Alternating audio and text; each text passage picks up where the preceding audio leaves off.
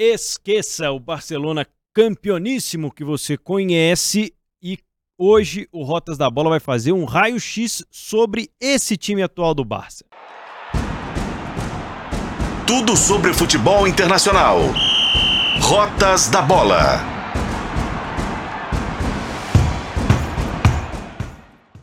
Fala galera, bem-vindo, bem-vinda ao Rotas da Bola, o podcast de futebol internacional aqui de O Tempo. Eu sou o Pedro Abílio. Hoje o assunto é o Barcelona atual e esse assunto ele surge porque o Barcelona está derrapando na La Liga, né? O Barcelona não conseguiu na temporada ter o sucesso que a gente imaginava pelo fato de ter sido campeão espanhol na temporada passada, mas acima de tudo porque é um contexto muito diferente. Até o lugar em que o Barça está jogando em 2023, 2024 é diferente. Estamos aqui com o editor do Tempo Esportes, Fred Jota. E aí, Fred, tudo bem com você? Você acha que esse novo contexto do Barcelona veio para ficar até que ponto? Um abraço, Pedro, um abraço para quem está nos acompanhando. O interessante é que isso é cíclico na história do Barcelona. O Barcelona tem histórias, tem marcas e tem trajetórias calcadas em processos de reformulação, que é o que o Barcelona está passando agora. O interessante é que, depois desses processos de transformação, historicamente, o Barcelona ressurgiu mais forte do que ele era. Vamos saber se a história que vai ser desenhada a partir de agora é essa, Pedro. É, um processo longo, né, que vem já há cerca aí de quatro anos, pelo menos, né, com crise financeira e com a tentativa do Barcelona de se sustentar financeiramente e algumas outras é, consequências, além do fato de o time não ter conseguido sustentar a briga pela primeira prateleira do futebol internacional nos últimos tempos, né, Fred? O Barça está atrás de Borussia Dortmund e Roma, por exemplo, e RB Leipzig também foi um outro que me chamou atenção no ranking da UEFA. O Barça é o 11 colocado no ranking atual do futebol europeu. Isso porque tem classificação garantida todo ano para disputar normalmente a Champions League ainda quando faz lambança na Champions League, ainda vai para a Liga Europa. Ou seja, isso ainda ajuda a mascarar um pouquinho o momento atual. Se a gente for fazer um, um, um raio-x do Barcelona, da conquista da, da Champions League em 2015, a gente vai perceber que muita coisa mudou, inclusive no perfil de jogadores que estão lá. O Barcelona ele se prepara para dar um salto gigante e ver que fica um pouco no ar. E isso está também diretamente ligado, Pedro, àquele declínio que a gente vê do Messi. E eu acho que tem um marco muito significativo. Aquela eliminação para o Liverpool na, na semifinal de 2019 da Champions League é um ponto que me parece crucial para o que veio um pouco depois. A saída do Messi, saída de pilares históricos que dominaram o futebol espanhol e, e até mundial e parte da década anterior.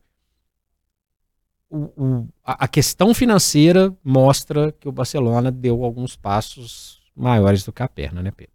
Pois é, em 2021 o Barcelona chegou a alcançar um, um, patamar né, de 8 bilhões de reais de dívida.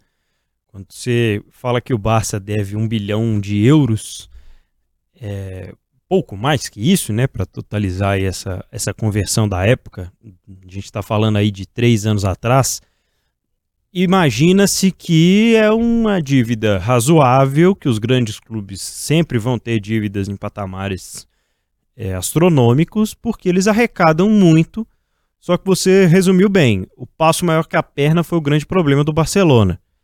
E em determinado momento foi se descobrindo, né, através de investigações, de auditorias, que os dirigentes erraram muito com o Barcelona também.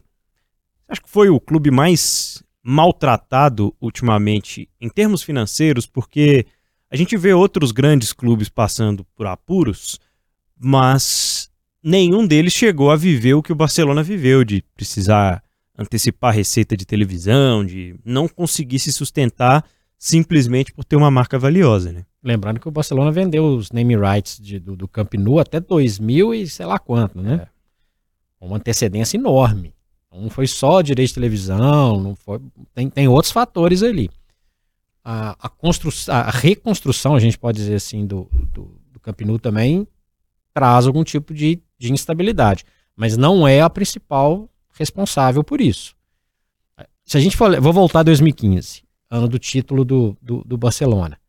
Na, o último título na, na Champions League. Você tinha um ataque, tinha um trio MSN, você tinha ainda Piquet em boas condições, né, um meio de campo com dispensa apresentações, ainda tinha uma turma em, em, em alto nível. E aí a gente percebe onde começa o, o passo maior que a perna. O, o Barcelona vende o Neymar, até hoje um recorde, a maior transação da história do futebol, não consegue nitidamente administrar a bolada que recebe, faz um monte de contratações equivocadas, Felipe Coutinho entre elas, não por ser o Felipe Coutinho, mas pelo valor que foi, que foi investido. E acho que o Barcelona subestima é, o poder, a atração que o Barcelona exerce. Quem não quer visitar o Camp Nou, Pedro? Quem não quer ver um jogo no Camp Nou? Então, assim, como é que um clube deste tamanho, deste tamanho, numa década que você tem melhor jogador do, do mundo, ou melhor jogador de todos os tempos para alguns, jogando ali no seu nariz o tempo inteiro, às vezes não enche o estádio, às vezes não enche o estádio, é uma coisa um pouco maluca, e não consegue capitalizar com todos os fatores que tem. Tem um, um contrato de, de, com fornecedor de material esportivo altíssimo. É, o Barcelona foi o último dos gigantes a colocar um, um, um patrocínio né, na, na camisa e não consegue capitalizar. E aí entra uma série de fatores. O, o Camp nitidamente, ele precisava de, de uma reformulação, ok. O time precisa sempre de ter uma estrela, de ter uma contratação bombástica, mas fizeram errado. Abre mão do Soares, vai perdendo a identificação. É, a galera começa a perceber que para ficar ali ia, ia, ter que fazer algumas concessões, né? Chamado fair play financeiro, né, Pedro? É. Piquet, saiu o Busquets um tempo depois, sai o, o, o, Alba. Aquilo ali vai se vai, vai minguando uma uma imagem muito forte do Barcelona para o mundo. Tá, a molecada que tá lá ainda tá construindo, mas não dá para falar que é a mesma molecada no nível de, de, de, identificação da turma de 87, que era Piquet, Fábricas, Messi Companhia Limitada, Iniesta, a turma que vem um pouquinho é, antes, antes digo mais velho que essa turma, que já tem o Chave, e Puyol e etc a identificação é diferente. Então, assim, o Barcelona ele pode é, tentar diminuir esse maltrato financeiro com um processo de retomada de identificação. Mas esse é um processo difícil. E não vai ser contratando um Lewandowski, por melhor que ele seja, numa fase já de queda na carreira. Então tem, tem, tem opções que são confusas. Vale a pena gastar uma grana no Rafinha? Então, assim, é um, é um maltrato atrás do outro tentando tampar buracos que não resolvem o principal motivo, o principal é, objetivo, que é reduzir essa dívida.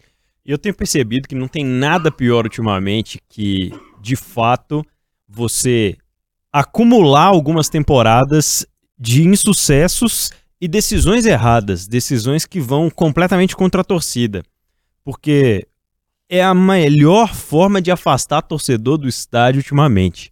A torcida não compra o tempo inteiro as brigas fracassadas dos clubes. Ela vai comprar é, algumas ideias, principalmente o Barcelona, que tinha ideias, por exemplo, sociais muito legais. O Barcelona sempre foi um clube muito aberto, né? E recebeu muito cedo jogadores de nacionalidades africanas, por exemplo, ídolos de nacionalidades africanas e nunca teve problemas com relação a isso. Barcelona, em algum momento, perdeu também isso, e aí a gente está continuando a falar sobre identificação, porque nada pode explicar melhor do que essas decisões equivocadas do que você não ter como sustentar um clube com um dos maiores estádios do planeta e o maior jogador da geração do planeta ali jogando nele todos os finais de semana e ainda assim ter dificuldades, né, com manter lotado, enfim. É, o Camp Nou está passando por essa reforma, o Barça está até jogando a temporada no Estádio Olímpico em Barcelona, né? Estima-se que vai gastar 1 bilhão e 450 milhões de euros para poder reformar o Camp Nou, quase 8 bilhões de reais. Só vai ficar 100% pronto em 2026, mas no final desse ano de 2024 já deve começar a jogar com capacidade reduzida. Teve demolição de arquibancada, teve muita coisa que precisou ser modernizada no estádio, por isso o Barça nem conseguiu é, jogar lá boa parte dos últimos jogos. Acho que é um, um, processo natural, você já falou sobre a necessidade que tinha de, de modernizar o Camp Nou, só que talvez, é difícil até dizer isso, né? Talvez não fosse o timing certo, né? Talvez o Barcelona tenha surpreendido muita gente quando decidiu fazer essa reforma, apostando que vai conseguir melhores receitas, só que enquanto isso convive ainda com o, a dificuldade né, de equilibrar as suas finanças nesse meio termo todo. Tem um efeito aí também, né, Pedro? Teve outro estágio na Espanha que foi reformado recentemente, né? Exatamente. E aí acho que você acha que dá uma dor de cotovelo, né? Total, Não... total, total. Lembrando que a capacidade do Campinu é maior originalmente. Originalmente eu digo o seguinte: esses estádios foram crescendo, né? É. Chegou um momento que o Campinu cabia mais, mais torcedores do que o Santiago Bernabéu. E isso certamente, pô, estão modernizando lá. Rola vídeo o tempo inteiro mostrando que o, o, o Santiago Bernabéu pode receber tudo que você puder imaginar, né? Jogo de basquete, jogo de tênis, dois simultâneos, é, shows, etc. Aí teve uma dor de cotovelo gigantesca. Você falou, não foi o timing certo. Não foi o timing certo. E quando a gente fala em Rafinha, em contratações equivocadas, você fala de maneira muito bacana em relação aos é, africanos que marcaram presença, Petô, Yaya Touré, para citar alguns mais recentes, é, a identificação brasileira também se perde nessa história, né? Totalmente. E sempre foi ligada à história do Barça e parece que houve um, uma sequência de erros, né, que resultou nisso. Eu acho que são três pontos principais aí: o Neymar, o Coutinho e o Rafinha. Já citou os três. E acho que para resumir, pegar um torcedor culé hoje na rua e falar, ó, que que acabou essa essa paixão com os brasileiros que tinha antes, essa história com os brasileiros que antes existia, talvez se explique por essas decisões, né? Lembrando que exceto o Kaká, todos os brasileiros melhores do mundo jogaram no Barcelona ou ganharam o prêmio de melhor do mundo pelo Barcelona, né? Romário, Ronaldo e, e Rivaldo. O Kaká ganhou jogando pelo Milan. E o Vitor Roque tem nada a ver com isso, tá? Só para deixar muito claro é. que é uma aposta, talvez, num, não só no baita jogador que ele é, mas também numa, quem sabe, uma retomada de uma, de uma coisa raiz do Barcelona. Vai remontar lá no tempo do Evaristo Macedo. Mas é, é completamente desconexo. E o Barcelona perde com isso também, Pedro. Você acha que vende mais camisa no Brasil hoje do Barcelona ou do Manchester City? Do Manchester City com sobra, né? Não vou falar o Real Madrid, tá? Porque esse aí é, o, é um patamar diferente, com o Vinícius Júnior, com o Rodrigo, etc é. e tal. Aí deixa para trás mesmo. E a identificação brasileira na Espanha sempre foi muito mais o Barcelona do que o Real Madrid. Sim. Muito mais. Historicamente, muito mais. Apesar do Roberto Carlos, apesar do Ronaldo que foi para lá também. É diferente. Sempre foi diferente. Até pelo perfil de jogo, enfim. Então, é, é uma descaracterização não só é, local, financeira, é, é, é uma descaracterização de identificação para quem está fora. Mesmo assim, a marca ainda é forte, né, Fred? Fortíssima. Em termos de Fortíssima. atração de patrocinadores, enfim. Fortíssima. Fortíssima. Basta ver quem que põe o nome na, na, na, camisa. Quem que pagou o Camp Nou, Spotify. É, se associa com os Rolling Stones para fazer, para colocar aquela famosa língua no, no jogo com o Real Madrid. Um jogo mais, mais visto aí, sei lá, pra, né, hiper televisionado não, não é qualquer marca. Então, assim, eu vejo que tem uma abertura comercial também que ajuda o Barcelona a, a ter uma, uma divisa diferente, uma reserva diferente. Acho muito. Seria muito leviano falar que o Barcelona não é, é, uma, é, uma, é uma marca com problemas, mas não uma marca que deixa de ser atrativa. Agora, resta saber, a gente né, é, é, fala um pouco sobre isso depois, mas o Barcelona ele, ele se transformou várias vezes na sua história, impulsionado também por quem estava no comando. Não no comando técnico do time, no comando né, gestão.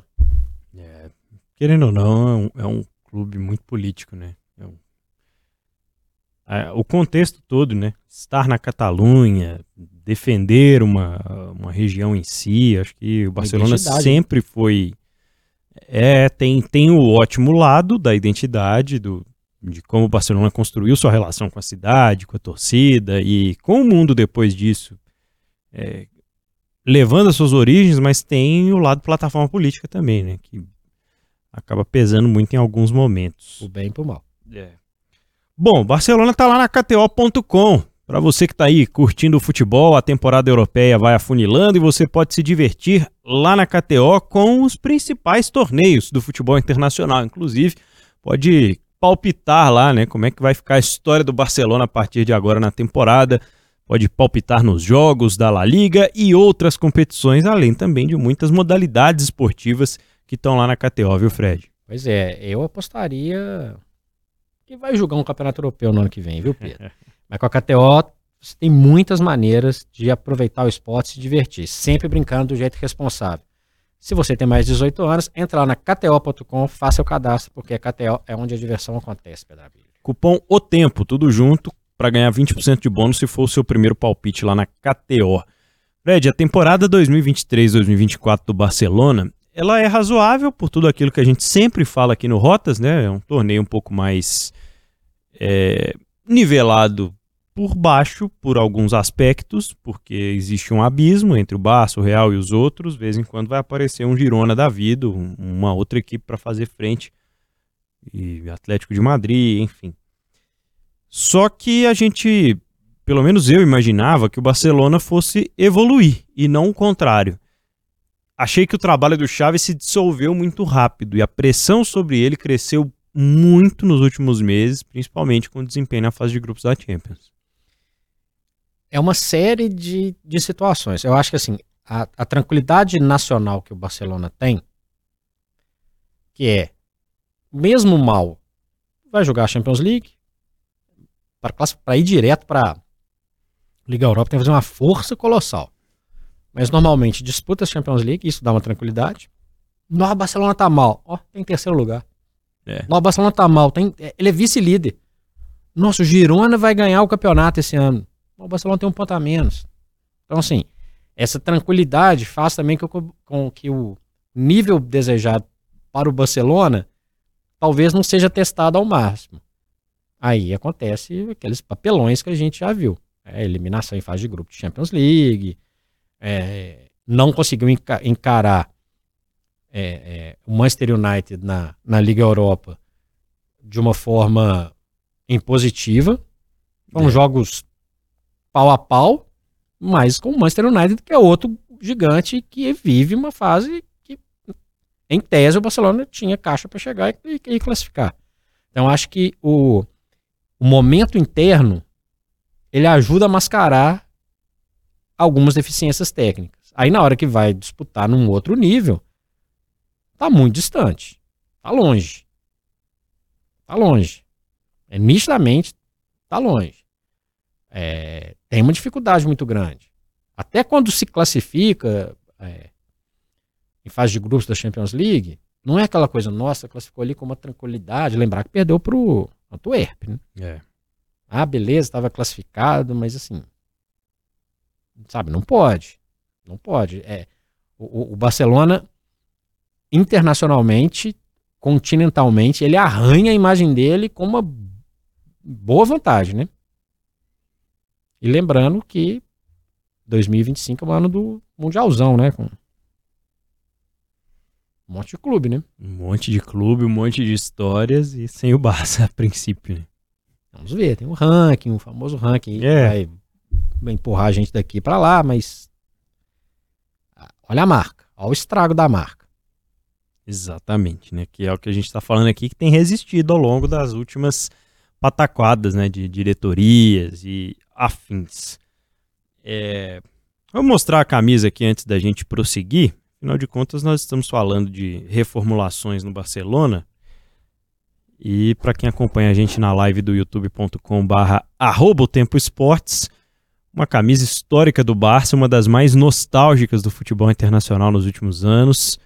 E para quem não está assistindo, eu descrevo que é uma das raras camisas do futebol internacional moderno, sem a presença de um patrocínio na frente, sem a presença de uma marca de, de patrocinador, que valorize ainda mais os detalhes que tem essa camisa produzida pela Nike, que é uma camisa campeã, Fred, de Champions League.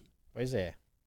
Para quem está nos vendo, no braço direito tem a, o pet da Champions League, aquela bola estrelada, e do lado esquerdo, na manga, tem os detalhes da final de 2006 contra o Arsenal, vencida lá na, na França. O, o dono da camisa que acho que todo mundo sabe quem é, um tal Ronaldinho Gaúcho, e esse cara foi o responsável é, direto por um processo muito importante do Barcelona, porque o Barcelona ele vira o século também no momento de, de crise, momento de dificuldade financeira, um momento de contratações equivocadas, de gastar dinheiro demais em alguns jogadores. E o Ronaldinho chega do Paris Saint-Germain, alguns jogadores da base começam a dar frutos, começam a, a ocupar seu espaço. Existe uma remontagem, Rijker chega, o holandês e consegue montar um time em torno do Ronaldinho, que vive o auge no Barcelona, e consegue conquistar nesse ano de 2006 sua segunda Champions League. Só tinha ganhado uma em 92 e era aquele ano, aquele período de mágica do Ronaldinho, e muito bem assessorado, era, era Deco, era Puyol, tinha Van Bronckhorst, Larson, que jogou inclusive a final de, de 2006, muitos jogadores interessantes. Muitos jogadores interessantes. Obviamente, Chave, Iniesta, é, Samuel Eto'o, Vitor Valdez. Era um baita time com um perfil de jogo muito interessante, um perfil de jogo vindo do Raika, holandês, entre aspas.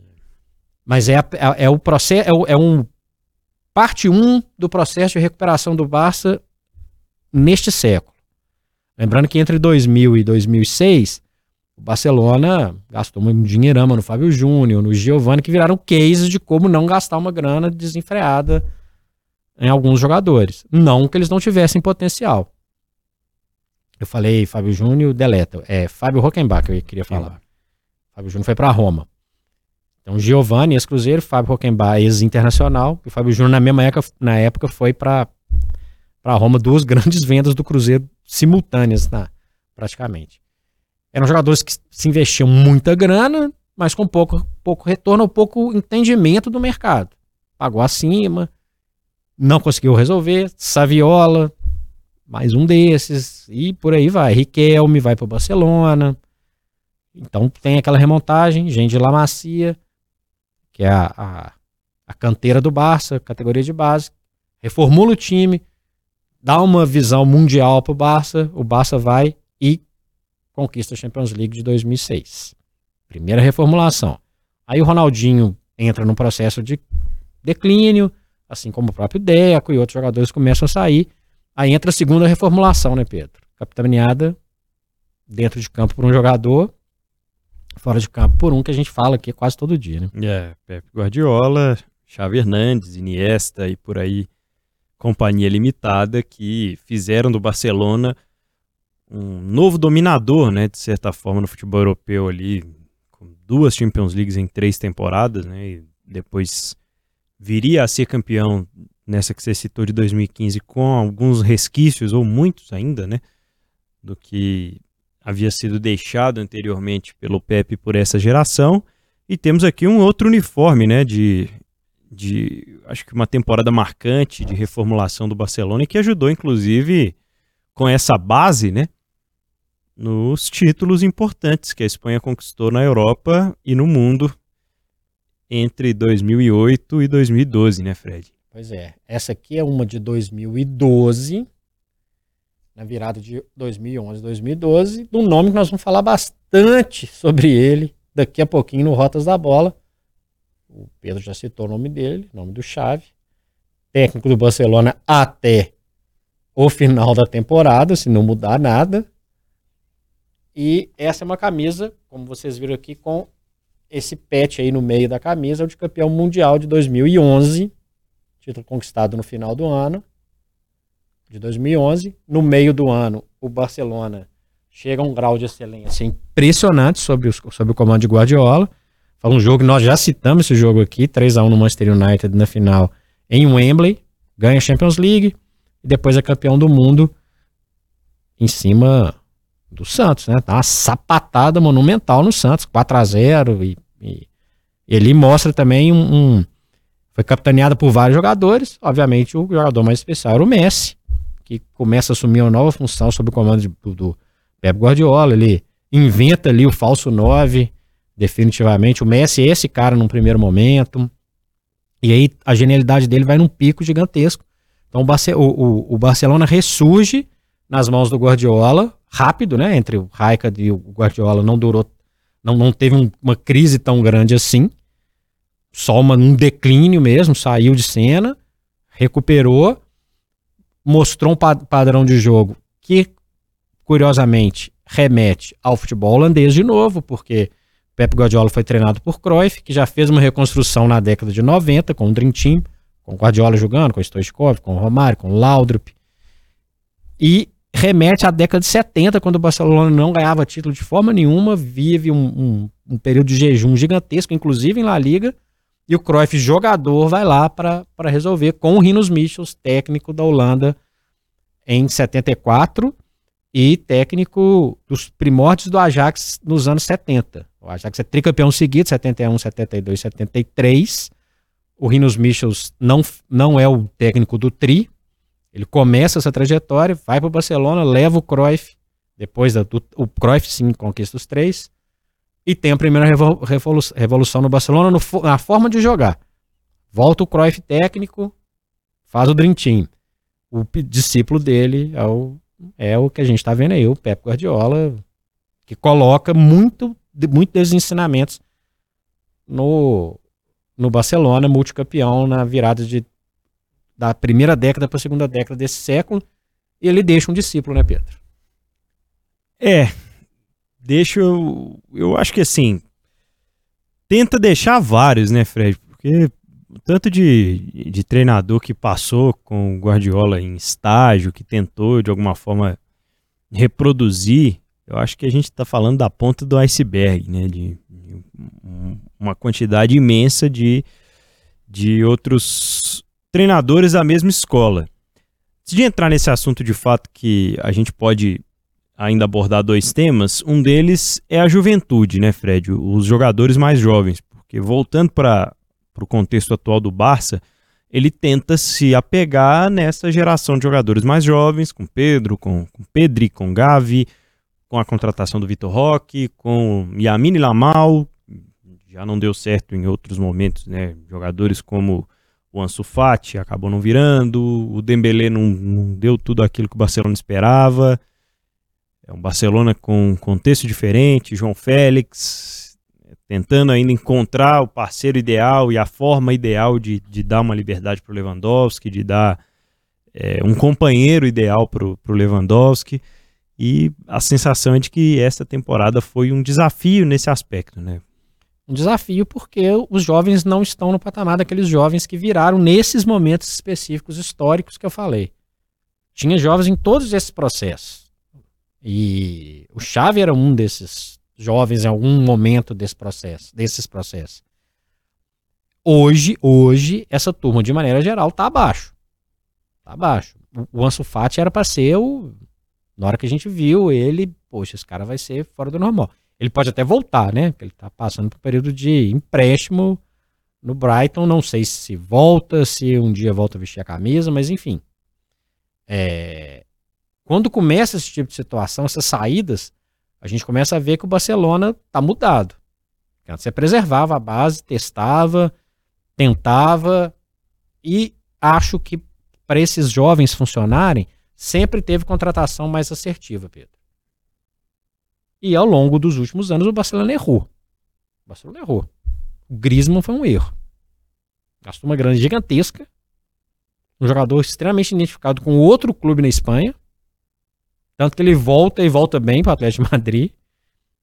Não, não resolve, mas ele também é vítima de um, de um caldeirão ali que não, não funciona legal. Ele joga com o Messi ainda um tempo, o Messi já num, né, numa fase de começando a cortar as relações. Para esses jovens prosperarem, Pedro, além do talento deles, eles têm que ser bem ancorados. E não é porque o cara é jovem que ele não vai entender o que está acontecendo ao redor dele. Olha quanta confusão política o Barcelona teve nesse período. É. O Messi mesmo foi um que já. O próprio Messi soltou os cachorros em várias entrevistas. Então, assim, traz uma insegurança pro jovem atleta que tá ali. Poxa, você não consegue cumprir aí a lei de. A, a, a quantidade de dinheiro que você tá colocando aí, pelo amor de Deus. Né? O, o, o Dembele é um jovem com potencial gigantesco. Olha a grana que gastou. Não foi. Hoje dá pra falar que não foi. É. Né? Por fatalidades, né? Teve as lesões, mas. Nossa, mas não foi. Mas não foi. Então acho que é um processo que é muito diferente, porque a gente cresceu acostumado a ver jovens jogadores chegando no Barcelona e deslanchando, porque tinha uma estrutura, nesses momentos específicos que eu falei, de reconstrução, que sempre ajudou a, a construir a, a marca e o futebol do Barcelona. E tem uma coisa que sempre vai existir no Barça é a sombra do Messi, né? Poxa, acabou de surgir um jovem La Macia, bom de bola, fazedor de gols, driblador, habilidoso, qualquer uma dessas características ou mais do que uma juntas vai querendo ou não remeter ao Messi, né? Nasceu em Rosário. Quem não se lembra de Boyan Crick, o Nossa. novo Messi? E aí, de lá para cá, tivemos vários exemplos. Mas ele nasceu em Rosário. Não, nasceu em Rosário. Então, então não tem jeito. Eis o problema. Bom, Xavi Hernandes, técnico desse Barcelona, campeão de La Liga, acho que foi bem legal ele ter conseguido conquistar um campeonato espanhol com o Barça em dificuldades, né? E ajudou até financeiramente o Barcelona a segurar as pontas de certa forma, acho que faz com que o Barça volte, né, com moral ao, ao, ao patamar de Champions League, enfim.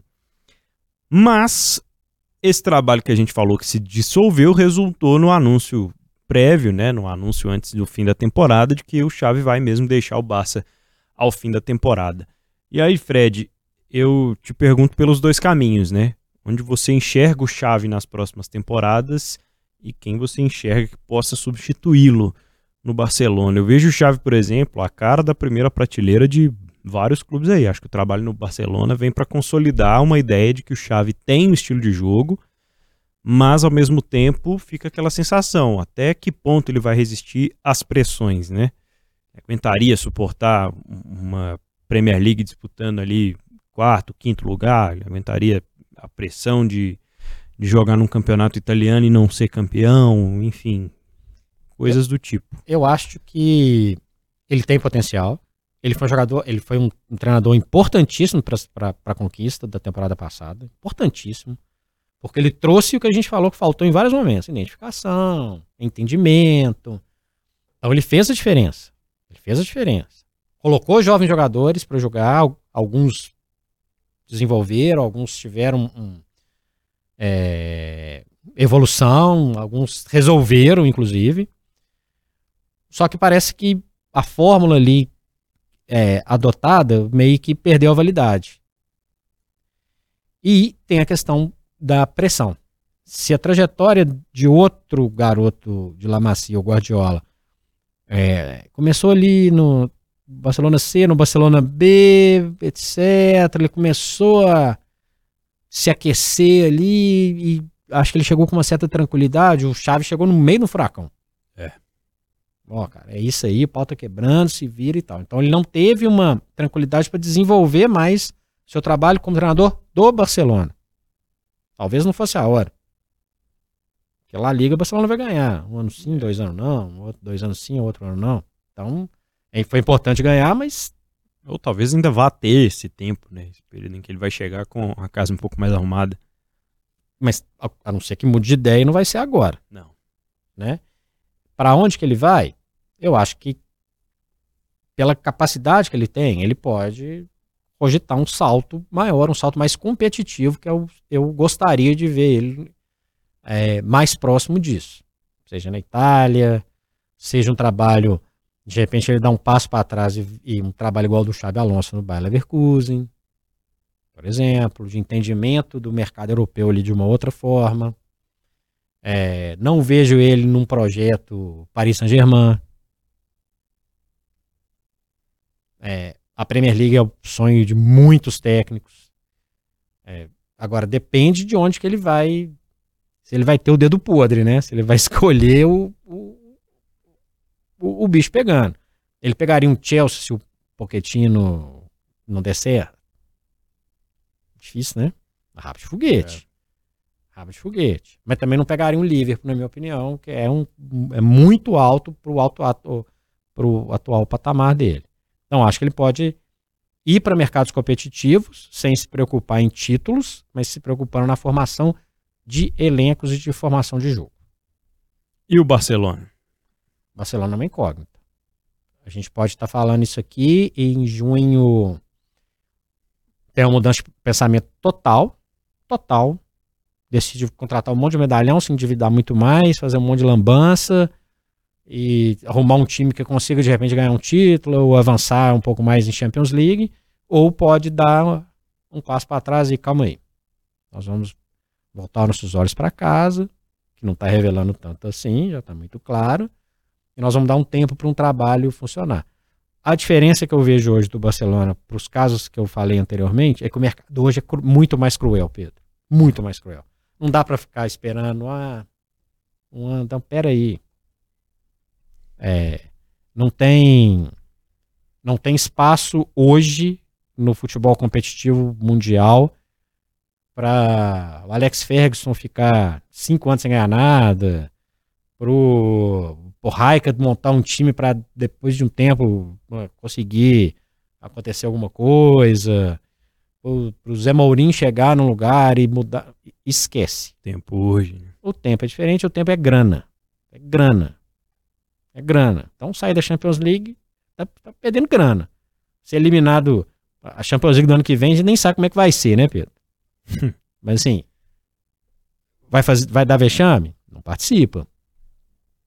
Né? Não vai ganhar grana. Enfim, hoje a grana vai definir muito o que o Barcelona vai fazer. É, é especula-se que o grande sonho do Barcelona seja o Jürgen Klopp, né, que está deixando o Liverpool. A gente imagina que isso não vai acontecer de imediato, mas quem sabe para iniciar né, um projeto daqui a um tempo, penso que seria um nome bem interessante de ver no, no Barça para tentar essa reconstrução. E você? Grana. E, e, aí tem que desembolsar uma é, grana boa. Eu saber. tem esse, esse lado também. Bom, você o que acha, hein? Que, que vai ser o futuro desse Barcelona? Quais boas lembranças você tem aí desse passado recente vitorioso que podem inspirar também o Barça nas suas próximas decisões? Participe, deixe seu comentário no youtube.com barra arroba o tempo esporte. Se não se inscreveu ainda, aproveite a oportunidade. No YouTube exclusivo da equipe de esportes de O Tempo, você vai encontrar as transmissões, os nossos videocasts e muito mais youtube.com/barra arroba o Tempo Esportes. Este foi o Rotas da Bola sobre o Barcelona. Eu sou Pedro Abílio. Eu sou Frederico Jota. Esse foi o Rotas da Bola que você pode acompanhar também no seu tocador de podcast preferido. Tem lá no portal O Tempo, tem playlist e o Pedro já deu a dica. youtube.com/barra arroba o Tempo Esportes. Se inscreva e deixa aquele seu like, né, Pedro? Isso aí, até a próxima.